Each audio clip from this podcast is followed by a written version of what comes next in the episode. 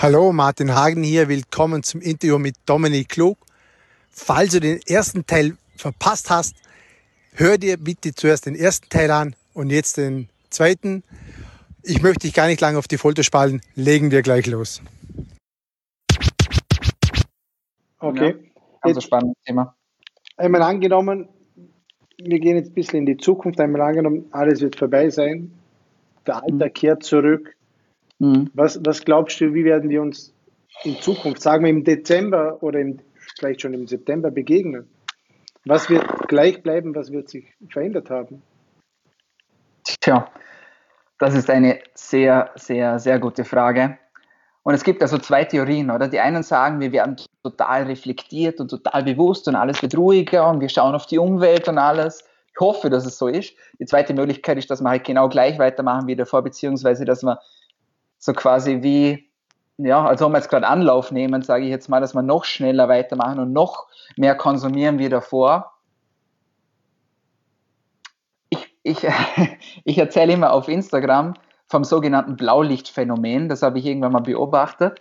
Und das Blaulichtphänomen funktioniert so, angenommen, du fährst auf der Straße und du bist zu schnell dran, ja, wie wir es alle zwischenzeitlich einmal sind, wenn wir ehrlich sind und plötzlich siehst du im Rückspiegel Blaulicht, ja, und es kommt die Polizei, ja, mit Getön und mit äh, Blaulicht, ja, und du denkst so, oh shit, ja, jetzt haben die mich. Und du bremst ab in der Hoffnung, dass es sich noch ausgeht und dass sie dich, dass sie vielleicht Erbarmen haben mit dir und dann kommst du drauf, hey, die fahren ja an dir vorbei. Ja, die fahren an dir vorbei. Du fühlst dich aber trotzdem ertappt, hast ein schlechtes Gewissen, weil du bist gerade zu schnell gefahren, ja. Und was wird passieren? In Folge wirst du ganz brav die nächsten Kilometer auch dich an die Geschwindigkeitsbegrenzung halten. Und dann ist es aber so, dass nach diesen paar Kilometern wirst du wieder genau gleich weiterfahren wie davor. Das ist das Blaulichtphänomen. Das Blaulichtphänomen habe ich auch bei uns im Krankenhaus beobachtet. Das heißt, wenn zum Beispiel jemand krank wird, es müssen gar nicht wir selber sein, sondern zum Beispiel ein Freund von uns oder ein Bekannter von uns, und wir bekommen das mit, dann werden wir daran erinnert, dass es auch uns treffen könnte und dass das Leben eigentlich ganz, ganz schnell vorbei sein kann. Und wir natürlich als Kranken Krankenhauspersonal werden jeden Tag daran erinnert, wie kurz und wie wertvoll das, wie, wie, wie wertvoll das, das Leben ist.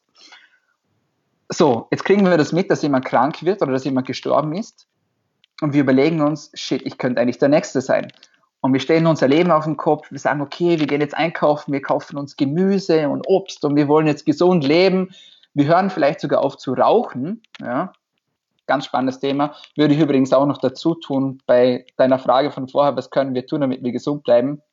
Hört mit dem Rauchen auf, jetzt sofort. Leichter gesagt als getan, ich weiß, aber ist auch noch ein Tipp von mir. Ja, und dann hören sie auf mit dem Rauchen, dann ernähren sie sich gesund, bewegen sich gesund und irgendwann nach zwei bis drei Wochen denken sie sich, äh, nee, warum auch? Ja, ich doch nicht, oder? Bin 27, erwischt mich doch nicht. Ja?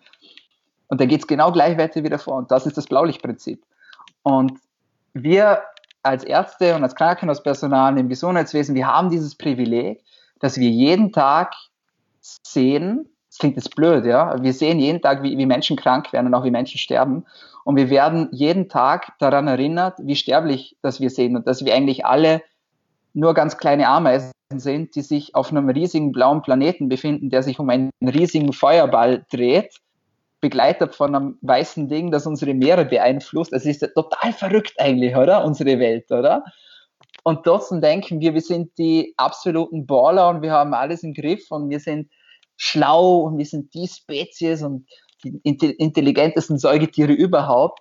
Aber solche Dinge erinnern uns dann halt daran, dass wir eigentlich gar nicht so bedeutend eigentlich sind. Ja? Also im Gegensatz zum Universum, das ja schon, keine Ahnung, Millionen von Jahren alt ist. Ich weiß es gar nicht, ich kenne mich da nicht so gut aus, aber auf jeden Fall viel älter als wir.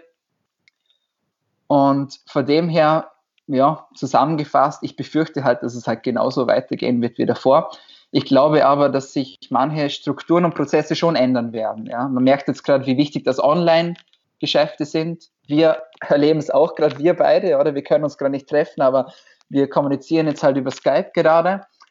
Und es bietet natürlich auch Chancen. Es bietet, bietet Chancen für Menschen, die jetzt gerade ihren Job verlieren, die sich vielleicht überlegen, okay, mein Job war eigentlich gar nicht so sicher, wie man mir gesagt hat am Anfang. Ist ja auch sowas, oder? Man sagt uns nach der Schule, ja, mach was Ordentliches, mach was Gescheites, was Körigs in Vorarlberg, oder?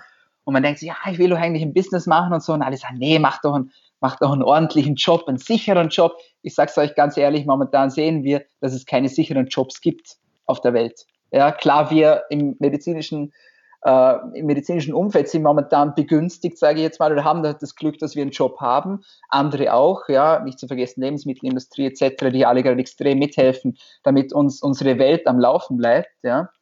Aber es gibt diesen sicheren Job, das gibt es eigentlich nicht, ja. Und da ist online eine Riesenchance. Die Amerikaner haben das schon länger begriffen. Ähm, die machen alles schon auf E und online und auch die Arztpraxen werden da teilweise ausgelagert. Das kann man jetzt diskutieren, wie man will und davon kann man halten, was man will. Aber das bietet schon auch Chancen, meiner Meinung nach. Und von dem her wird sich unser Leben, meiner Meinung nach, ist meine persönliche Meinung, schon verändern. Und ja, okay. alles weitere wird sich zeigen. Ja. In einem Jahr wissen wir mehr. Dann kann man nochmal einen Podcast machen. Ja, genau. Kannst du vielleicht einen kurzen Einblick, das finde ich jetzt gerade extrem spannend, einen kurzen Einblick hier. Was ist im Bereich Online oder Digitalisierung im Bereich der Medizin und Pflege möglich? Was kann man dort ins Digitale umwandeln? Was für Chancen ergeben sich jetzt da? Viele, sehr, sehr viele. Bin ich sehr froh, dass du das ansprichst. Ähm, also einerseits, man muss ja auch mal, also wir haben ein tolles Gesundheitssystem muss man sagen. Wir haben wirklich ein tolles Gesundheitssystem. Die Menschen beschweren sich immer und sie müssen warten im Krankenhaus und überhaupt. Und ich sage euch, geht's mal nach Asien zum Beispiel. Ich war drei Monate nach meinem Studium in Asien, bin dort durchgereist und schaut euch dort mal die Bedingungen an und die Krankenhäuser an. Und dann werdet ihr sehr, sehr happy sein mit dem Gesundheitssystem, das wir haben. Ja. Und aber nur weil man ein gutes Gesundheitssystem hat, heißt das nicht, dass es nicht auch Raum für Verbesserungen gibt. Es gibt immer Raum für Verbesserung, meiner Meinung nach. Und natürlich das Thema Online und künstliche Intelligenz ist ein Riesenthema, gerade bei uns in der Radiologie. Ähm, ich bin ja seit 14 Monaten in der Ausbildung zum Radiologen und wir arbeiten bereits mit künstlicher Intelligenz tagtäglich. Ja. Das heißt, wenn wir zum Beispiel ähm, Patienten haben mit Verdacht auf Lungenkrebs und es geht um ganz kleine Herde, dann schauen wir das nicht nur persönlich durch, sondern es rennt parallel auch ein Computerprogramm drüber äh, und gibt uns noch Vorschläge und tatsächlich passiert manchmal, dass man was übersehen hätte ohne Programm, ja, sage ich jetzt mal. Selten, ja, das menschliche Auge ist gut und wir haben eben ja auch Gegenproben, aber trotzdem ist man in manchen Fällen sehr froh, wenn man einen Computer hat oder die künstliche Intelligenz hat, die ihm da noch einen Hinweis gibt und vielleicht das Ganze nochmal überdenken lässt.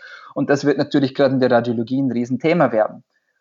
Nichtsdestotrotz glaube ich, dass sich die Menschen immer halten werden. Das heißt, die Menschen wollen immer zum Arzt gehen, sie wollen nicht zu einem Roboter gehen, sie wollen nicht zu einem Computer gehen, sie wollen zum Arzt.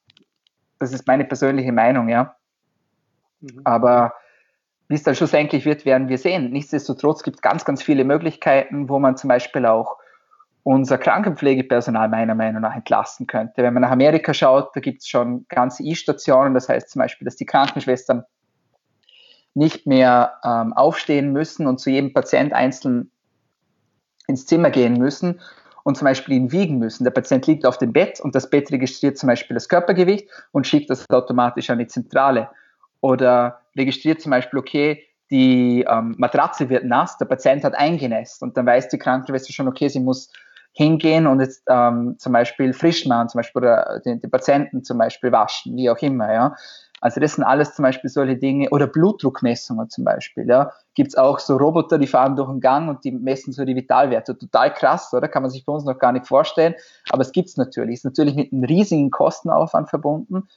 Aber jetzt gerade, und wie gesagt, ich möchte niemanden anschwärzen. Ganz im Gegenteil, ich bin sehr stolz auf unser gesundes System und ich bin auch stolz äh, bei uns äh, in der, also in der KHBG, dort wo ich arbeite, dass ich in der Vorarlberger Landeskrankenhaus, dass ich dort arbeiten darf. Das ist wirklich ganz toll. Aber es gibt eben auch ganz viele Chancen und Möglichkeiten. Und gerade jetzt ist die Krankenpflege sehr, sehr gefordert, muss man ehrlich sagen. Und die Menschen gehen raus jeden Tag und sie klatschen auf dem Balkon und das ist alles nett und toll, aber wenn man da mit den Krankenschwestern zum Beispiel redet, dann sagen die, hey, spart euch das Geklatsche. Es ist zwar nett, dass ihr das macht, aber wenn ihr uns helfen wollt, dann helft uns unsere Bedingungen noch besser zu machen. Ja? Zahltag erhöhen, ähm, keine Ahnung, Arbeitszeiten optimieren, was weiß ich was. Und wie gesagt, ich spreche jetzt da nicht für das ganze Land oder jetzt explizit für Vorarlberg zum Beispiel oder für Österreich, aber allgemein die Pflege ist natürlich schon noch mehr am Limit, sage ich jetzt mal, als wie jetzt wir zum Beispiel Ärzte. Wir haben vor ein paar Jahren ähm, tolle äh, Revolution bekommen bei uns mit Aufstockung von Gehalt, 48-Stunden-Woche etc. Das ist alles das ist Lebensqualität, das ist super, ja. Und aber ich glaube, im Bereich von der Krankenpflege zum Beispiel gibt es schon ein paar Dinge, die man äh, noch besser machen könnte. Hm. Gibt es einen Grund, woran ja. das liegt? War das immer schon so? Oder hat sich das jetzt über die letzten 10, 20 Jahre verschlechtert oder verbessert? Kann ich eigentlich nichts dazu sagen, weil ich selber noch so jung bin. Wie du gesagt hast, ich bin 27, das deine Hausaufgaben übrigens sehr gut gemacht. Und ähm, von dem her habe ich gar keinen Vergleich wie das jetzt so früher ist. Ich bin ja, ich bin total, also frisch eigentlich, sage ich jetzt mal, im Arbeitsleben, ja, gerade mal ja, zweieinhalb Jahre im Arbeitsleben im Krankenhaus, für den kann ich da eigentlich gar nichts Großartiges dazu sagen. Meine Message, meine Message ist einfach die, egal wie gut das etwas ist oder egal wie gut das etwas funktioniert. Und wir haben sehr schnell reagiert jetzt, ja. Mhm. Also im Krankenhaus und alles vorbereitet und da wurden zusätzliche Stationen gebaut, und umgebaut und hau mich tot.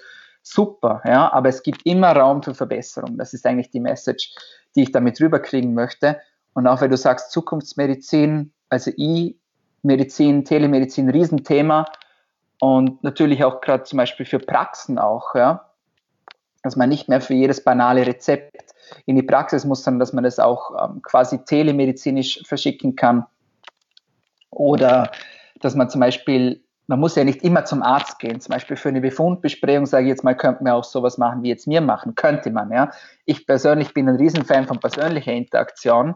Aber es gibt eben auch Situationen, so wie jetzt, wo wir froh sind, wenn wir Telemedizin haben, dass wir zum Beispiel die Dinge, die halt nicht gerade lebensnotwendig sind und lebensnotwendig persönlich besprochen oder halt ähm, quasi im körperlichen Kontakt oder im physischen Dasein besprochen werden müssen, sondern dass man sowas eben auch, so wie wir jetzt gerade eben online bespricht ich glaube, da sollten wir schon ein bisschen unseren Horizont erweitern. Podcasts, ja, Podcasts werden jetzt ein Riesenthema. Ja. In Amerika ist das schon seit Jahren laufen die Menschen da, vielleicht nicht seit Jahren, aber schon seit einer ja, langen Zeit laufen die Menschen da nur noch mit Stöpsel im Ohr rum, wenn die rausgehen, wenn die zum Joggen gehen im Auto. Es gibt nur Podcast, Podcast, Podcast.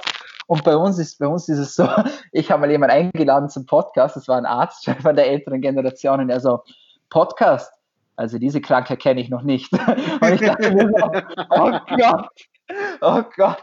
Aber jetzt mittlerweile, ähm, die Menschen wachen jetzt da bei uns auch langsam aber sicher auf. Sie schauen zum Tellerrand raus und die Podcasts werden ein Riesending. Und gerade jetzt ist man natürlich froh, wenn man Informationen kriegt. Deswegen erleben alle jetzt wahrscheinlich und nicht nur ich gerade einen Riesenaufschwung in den Zuhörerzahlen. Und das ist ja auch schön, ja. Also da sieht man schon, wo es hingeht, ja. Und das ist auch Zukunftsmedizin, weil auch Prävention ist, ist meiner Meinung nach Medizin. Und wir werden auch viel mehr Wert auf Prävention legen müssen, meiner Meinung nach in Zukunft, damit wir eben nicht nur lernen, wie man reagiert, sondern auch, wie man eben proaktiv ist und eben seine Gesundheit erhaltet und nicht erst dann, wenn es schon fast zu spät ist, erst äh, anfängt, sich darüber Sorgen zu machen, ja gut, was kann ich eigentlich machen, damit ich wieder fit werde. Mhm. Ja, da kann ich eigentlich nur beipflichten, weil ich finde auch, dass wir da einfach ein, ein sensationelles Gesundheitssystem hier in Europa oder zumindest hier in Österreich haben. Absolut, absolut. Und wenn, und wenn ich irgendwo im Urlaub bin, ich war schon in China, ich war in Hongkong, ich war echt schon viel unterwegs und ich mir denke, hoffentlich passiert mir da nichts. Ich will immer einen, einen Beinbruch in China haben und mich mhm. dort behandeln lassen. Weil ich, ich schätze wirklich, was wir da haben. Jetzt so als reine persönliche Frage, was ist so die Hochburg der Medizin auf der Welt? Wo ist, ein, wo ist die, gibt es sowas, ein, Ranking wie im Fußball, sowas, wer führend ist? Oh. Gibt, es gibt es ganz sicher, es gibt es ganz sicher, aber ich bin jetzt nicht informiert, wer der Tabellenführer ist. Ich weiß, dass, ich weiß, dass ähm, also so Top-Unis, zum Beispiel Charité, Heidelberg zum Beispiel sind riesen, riesen Themen, Harvard, glaube ich auch. Ähm, ja. Aber auch unsere, unsere Unis sind sehr renommiert. Also zum Beispiel die Uni, wo ich studiert habe, die Medizinische Universität Innsbruck, ist sehr renommiert und international sehr angesehen. Da gehen äh, sehr große Forschungsprojekte raus, da gibt es große Namen, äh, eben wie jetzt zum Beispiel die Professor Dr. Dorothee von La, die jetzt gerade bei uns im Podcast war und über Corona gesprochen hat. Auch die Uni Wien ist, äh, was ich weiß, weltweit angesehen. Aber da bin ich jetzt ehrlich gesagt der falsche Ansprechpartner. Das ist rein wieder mein, meine persönliche Einschätzung. Ich kenne das Weltranking nicht von den Krankenhäusern oder von den, von den Unis, aber ich glaube, wir machen auch in Vorarlberg, ich glaube, wir machen einen ganz guten Job, ehrlich gesagt. Ja. Jetzt habe ich zu Beginn ein sehr interessantes Thema angesprochen, das sehr kontrovers diskutiert wird. Und das wird uns jetzt in Zukunft näher betreffen, weil es geht um den Impfstoff für Corona. Wird der kommen? Wie lange dauert das? Ich habe mal gehört, 18 Monate braucht es Minimum, das, bis wir das überhaupt, ähm, bis wir überhaupt schaffen. Was kannst du dazu sagen? Wie wird sich das entwickeln? Braucht es das wirklich? Oder es gibt ja die Impfgegner, haben wir auch noch. Ich werde jetzt, ich werde jetzt mit meiner Aussage bewusst polarisieren, mein Lieber. Aber ich sage es euch ganz ehrlich an alle Impfgegner da draußen jetzt gerade. Wenn ihr jetzt zum Fenster rausschaut und wenn ihr den Fernseher einschaltet, dann seht ihr die Demo-Version von einer Welt ohne Impfungen. Und ich glaube nicht, dass die euch gerade gut gefällt, ehrlich gesagt. Und ich stehe dazu und ich weiß, da werden jetzt ganz viele Menschen, die werden mich jetzt bombardieren mit Nachrichten und dich wahrscheinlich. Und es ist mir sowas von egal, weil es ist nicht nur meine Pflicht als Mediziner, sondern auch meine persönliche wirklich meine persönliche Meinung und auch, es liegt mir sehr am Herzen, das Thema Impfungen, es ist indiskutabel meiner Meinung nach. Ja. Also wir brauchen, wir brauchen Impfungen und wir sehen es jetzt auch gerade wieder. Und ich glaube, jeder, auch Impfgegner, wären jetzt froh, wenn sie eine Impfung hätten oder wenn sie jemanden verloren haben durch diese ganze Geschichte. Ja. So schlimm wie das Ganze auch ist. Aber man muss schon aufwachen und man muss einfach, es gibt, es gibt Meinungen, und es gibt Wissenschaft. Und Wissenschaft ist belegt. Es gibt auch wissenschaftliche Meinungen, aber es gibt einfach Studien und es gibt Fakten und es gibt Naturwissenschaften und das ist einfach so. Und es gibt auch noch Menschen, die behaupten, die Erde sei flach, ja, und was weiß ich was. Aber es gibt einfach einen State of the Art und es gibt evidenzbasierte Medizin und zur evidenzbasierten Medizin gehören eben auch Impfungen. Und Impfungen haben einen weitaus größeren Nutzen, als dass sie schaden. Ja. Ich habe einen Podcast aufgenommen noch zum Thema Impfungen. Das ist sehr objektiv, das kann man sich gerne reinziehen. Ähm, da wird auch diskutiert, was ist in den Impfstoffen drin, ist Aluminium ein Thema, was sind die Nebenwirkungen. Und ich sage es euch ganz ehrlich, es gibt Nebenwirkungen von den Impfungen, ja. Aber sie sind eben meistens sehr, sehr, sehr, sehr, sehr banal. Ja. Das ist, du kennst es vielleicht, wenn du schon mal Grippe oder irgendwas, eine sonstige Impfung dir reingezogen hast dann hat man halt mal Schmerzen in der Schulter oder die Lymphknotenschwellung oder man bekommt Fieber. Ich hatte das auch schon, aber nach zwei bis drei Tagen ist das vorbei. Ja? Und es sind alles, das ist alles Pillepalle im Gegensatz zu dem, was passiert, wenn wir keine Impfungen haben. Und momentan sehen wir gerade wirklich eine Live-Version von dem, was passiert, wenn wir keine Impfung haben. Wie schnell das das gehen kann. Und ich sage jetzt mal angenommen, das Coronavirus hätte nicht nur 3% Mortalität, also eben die Sterblichkeitsrate, sondern es wären 30, 60% 70 Prozent ja? Und es kann uns genauso gut passieren. Und dann sind wir ganz, ganz schnell alle still und dann passiert das Gleiche wie mit den Dinosauriern. Oder, also wirklich, man, man, muss sich das wirklich vor Augen führen. Das kann ja wirklich ins Auge gehen, sowas, ja. Wir haben jetzt ja, Gott sei Dank, wir haben die Chance, dass wir das Virus besiegen, ja.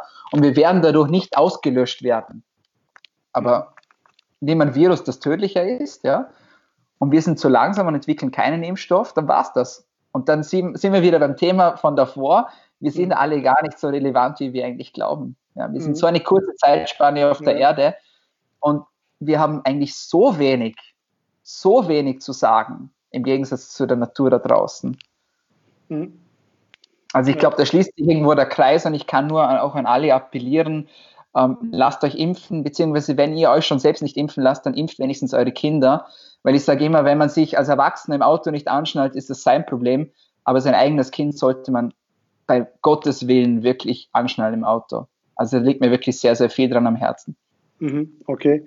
Also was jetzt Impfung angeht und dieser Impfstoff, wo jetzt noch kommen wird, vielleicht noch ganz kurz dazu, was für man die, die, die arbeiten vermutlich auf Hochtouren daran, dass sie das Ganze Natürlich. so schnell wie möglich herbringen.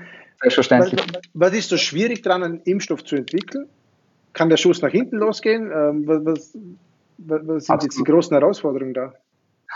Ich glaube, die große Herausforderung ist Zeit. Wenn man sich mal umhört, dann haben wir schon nach drei Wochen einen Impfstoff irgendwo gehabt. Man darf aber natürlich nicht vergessen, dass auch natürlich wie immer in der Pharmaindustrie natürlich auch sehr viel Geld dahinter steckt. Ja. Und da riechen natürlich jetzt viele ihre Chance natürlich auch und versuchen natürlich auch einen Profit rauszuschlagen. Nicht nur in der Impfung, leider auch sehr viele Menschen sonst draußen, Social Media, also ich kriege teilweise wirklich das Kotzen, excuse my language, ja, aber ich kriege wirklich das Kotzen, wenn ich Leute sehe und Influencer sehe, die irgendwie mit Corona-Werbecodes 20% Corona-Rabatt irgendwelche Mittelchen und Detox-Getränke bewerten. Also, ja, kriege ich wirklich so einen Hals und geht einfach gar nicht. Ja, ist wirklich unter aller Sau. Aber ganz viele Menschen wittern da natürlich ihre Chance und auch die Chance, großes Geld zu machen. Nicht anders ist es natürlich äh, in der, äh, in der Pharmaindustrie natürlich auch. Ja. Der Grund, warum das es so lange dauert, um einen Impfstoff zu entwickeln, ist vor allem, dass man ähm, halt Impfstoffe auch testen muss, ja, beziehungsweise auch Medikamente muss man immer testen. Ja. Und das geht ja nicht von heute auf morgen. Da gibt es dann verschiedene Phasen. Dann wird das zuerst, ja, oft halt leider ja, an Tieren getestet. Kann man jetzt auch wieder davon halten, was man möchte, ist ein ganz anderes Thema. Ähm, dann wird man das an einer kleinen Gruppe an Menschen testen, also isoliert testen und das dauert halt alles. Und man muss auch aufpassen, weil, und ich habe auch wieder äh, gerade eben kürzlich mit Professor ähm, Dorothee von Lahr über dieses Thema gesprochen. Man darf auch nicht zu eifrig sein und es wird auf Hochtouren gearbeitet, das stimmt, das ist super, aber man darf, man muss auch aufpassen, weil der Schuss kann auch nach hinten losgehen, wie man es eben schon hatten in der Geschichte, nämlich dass der Impfstoff eben nicht das bewirkt hat, was er eigentlich sollte, sondern eben die Replikation des Virus angetrieben hat und nicht gestoppt hat. Und das ist natürlich eine Katastrophe. Sowas darf natürlich nicht passieren. Und ähm, ich glaube, da ist es die Zeit auch wert, dass wir dann länger zu Hause bleiben oder dass wir länger eben mit diesen Maßnahmen klarkommen, ähm, anstatt dass wir uns alle gegenseitig selbst auslöschen. Also das ist auch nicht zielführend. Und deswegen dauert das Ganze halt eben und das Ganze wird mindestens, mindestens meiner Meinung nach 14 Monate dauern. Wenn es früher ist, dann sind wir alle happy. Aber nur um da schon mal die Illusion zu nehmen, also wir werden jetzt nicht übernächste Woche einen Impfstoff haben und die ganze Welt wird wieder glücklich und tritra durch die Gegend laufen. Also das mhm. glaube ich halt eher nicht. Und das sehen auch Experten so und Expertinnen so. Schlussendlich wird es die Zeit dann zeigen. Aber ja, ist ein, ein hochinteressantes Thema. Ja. Wir werden sehen, schlussendlich, wie lange das es dauert. Aber wir hoffen natürlich alle das Beste. Ja, ja, jetzt haben wir schon einiges im Kasten drin. Lieber Dominik, jetzt kommen wir langsam zum Schluss. Jetzt möchte ich noch das mit dem TDB ansprechen. Was, was, was, steckt dahinter? Das was steckt glaub, dahinter? Das kennen, glaube ich, nicht so viele. Hm, ja, ich, ich, ich hoffe, dass es viele kennen. ja. Ich hoffe, dass es viele kennen. Okay, also der Grund, ähm, ich habe so einen Spitznamen Teddy Dog bekommen. Aber ist ganz okay, ich kann damit leben. Und ähm, ich habe während des Studiums bin ich in ein Projekt reingerutscht, das sich Teddybär Krankenhaus nennt. Das ist eine Charity-Aktion, die darauf abzielt, dass man Kindern zwischen drei und sechs Jahren die Angst vor dem Krankenhaus nimmt. Und das Ganze funktioniert folgendermaßen. Die Kinder nehmen ihr Kuscheltier mit ins Krankenhaus, überlegen sich vorab eine Krankheit oder eine Verletzung für das Kuscheltier und dann durchlaufen sie mit Freiwilligen, eben sogenannten Teddy Dogs. Das sind vorzüglich Medizinstudenten, Studierende der Krankenpflege, aber auch andere medizinische Disziplinen sind damit dabei oder Auszubildende aus diesen Disziplinen. Und die gehen dann mit den Kindern und dem Kuscheltier durch das Teddybär-Krankenhaus, also sozusagen ein Miniatur-Krankenhaus, wo die einzelnen Stationen aufgebaut sind. Und die sind wie im echten Leben. Also da gibt es alles Anmeldung, Notfallambulanz, äh, Chirurgie, Apotheke, Radiologie und am Schluss soll eben das Kuscheltier dann geheilt werden nach diesem Durchgang. Und ich war total begeistert von diesem Projekt. Ich habe das in Innsbruck kennengelernt. Das Projekt kommt nicht von mir. Äh, fälschlicherweise kursiert diese Information da auch ringsherum, aber leider kommt das Projekt nicht von mir, weil ich bin totaler Fan von dem Projekt. Das Projekt gibt es seit 30 Jahren ungefähr. Und äh, ich habe dann aber beschlossen, dass ich das Projekt nach Vorarlberg bringen möchte, habe dann gemeinsam mit der KHBG und mit meinem genialen Team äh, dieses Projekt aufgebaut und das gibt es jetzt seit ja, drei Jahren, vier Jahren. Und ja, ist mittlerweile doch recht groß geworden. Also mhm. wir behandeln da mittlerweile über 1000 Kinder oder beziehungsweise oh. über 1000 Kuscheltiere in zwei Tagen und Über 200 Freiwillige sind involviert. Das Ganze läuft total auf Spendengeldern. Das sind Unternehmen, die da äh, Geld spenden und es ist wirklich ganz ein tolles Projekt. Und so entstand dieses Teddybär-Krankenhaus. Mittlerweile bin ich nicht mehr in die Organisation involviert, weil das eben auch so ein bisschen den Auszubildenden vor, vorbehalten ist. Aber ich habe mich trotzdem weiterhin damit beschäftigt. Wir haben gerade eine Studie abgeschlossen zum Teddybär Krankenhaus, wo wir eben auch zeigen konnten, dass das Teddybär Krankenhaus wissenschaftlich fundiert wirklich funktioniert. Man kann den Kindern die Angst wirklich davon wegnehmen. Es ist ein Buchprojekt daraus entstanden, Fighting Fears with Teddy Bears. Das ist ein Buch, das ich auf Englisch geschrieben habe, wo ich eben beschreibe, wie man das Projekt quasi aufbauen kann von Null alle Spendengelder oder alle Gelder aus dem Projekt sind wiederum gespendet worden, meinerseits in Teddybär Krankenhäuser in Österreich und in Deutschland. Ich durfte einen TEDx-Talk ähm, halten in Dornbirn. Äh, es war auch für mich eine große Ehre, dass ich das machen durfte und auch so ein bisschen die Informationen rausgeben konnte. Schlussendlich geht es eben darum, das ist auch ganz wichtig und jetzt schließt sich der Kreis wieder zum Thema Angst. Ja. Man soll eben den Menschen oder eben den Kindern die Angst nehmen vor dem Krankenhaus und vor Ärzten und vor Ärztinnen oder vor Spritzen, ja, oder Impfungen eben, ja, oder halt eben diesen Impfprozessen, ja. Und das ist natürlich ein Riesenthema. Und dann sind wir wieder bei dem Thema Angstprophylaxe. Und Angst nehmen funktioniert eben am besten, wenn Angst noch gar nicht aufgetreten ist. Und man versucht eben den Kindern da die Angst zu nehmen, ist aber hochinteressant, wie das die Kinder auch teilweise ver verwenden als Prozess zum Beispiel, wie die zum Beispiel Erlebnisse von zu Hause verarbeiten, dass die halt sagen, zum Beispiel, die haben einen Teddybär, der hat Krebs zum Beispiel.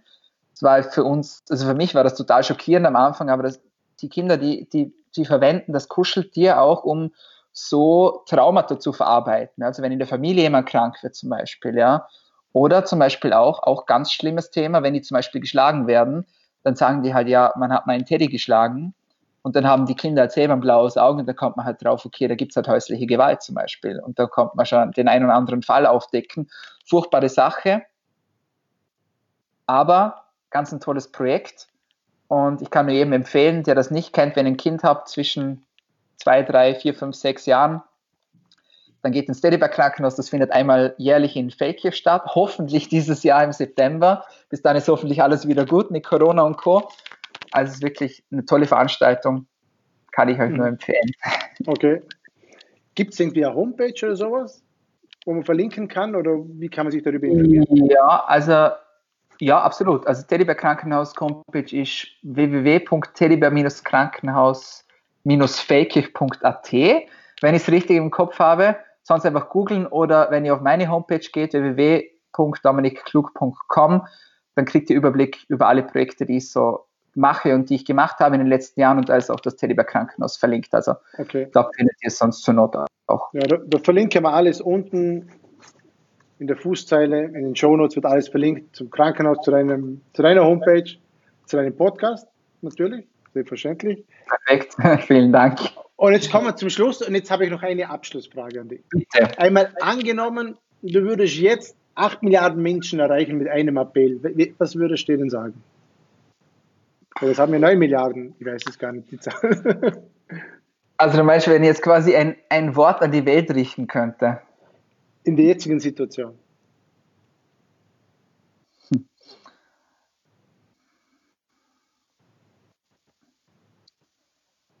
Ich würde den Menschen sagen, dass dunkle Zeiten immer ein Ablaufdatum haben.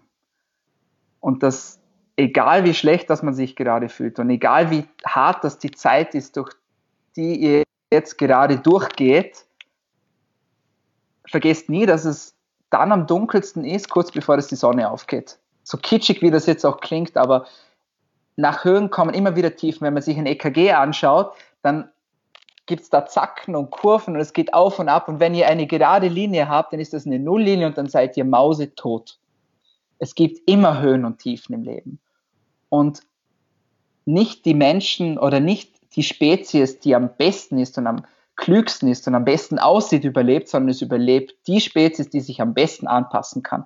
Und das ist ein neuer Test für uns, wie gut, dass wir uns anpassen können. Und wir können uns gut anpassen. Deswegen bleibt ruhig, bleibt reflektiert, kümmert euch um euch, stärkt euer Immunsystem, geht raus, ja, macht Sport, bewegt euch, ernährt euch gesund, umgebt euch mit positiven Menschen. Ja? Streitet nicht so viel. Das Leben ist viel zu kurz und es kann ganz, ganz schnell vorbei sein. Aber es wird nicht so schnell vorbei sein, zumindest nicht für uns. Das Leben wird weitergehen und deswegen keep your head up. Alles wird gut schlussendlich, bin ich mir sicher. Super toller, schöner Appell am Schluss. Wunderbar, tolle Worte. Ich sage vielen, vielen Dank für, für deine Zeit. Ich sage auch danke. Hat mir viel Spaß gemacht, habe viel mitschreiben können. Ist alles voll da. Und äh, ja, ich wünsche dir alles Gute auch für deine Zukunft. Das wünsche ich dir auch. Vielen Dank nochmal für die Einladung und bleib gesund. Das Wichtigste momentan. Danke, du auch. Danke.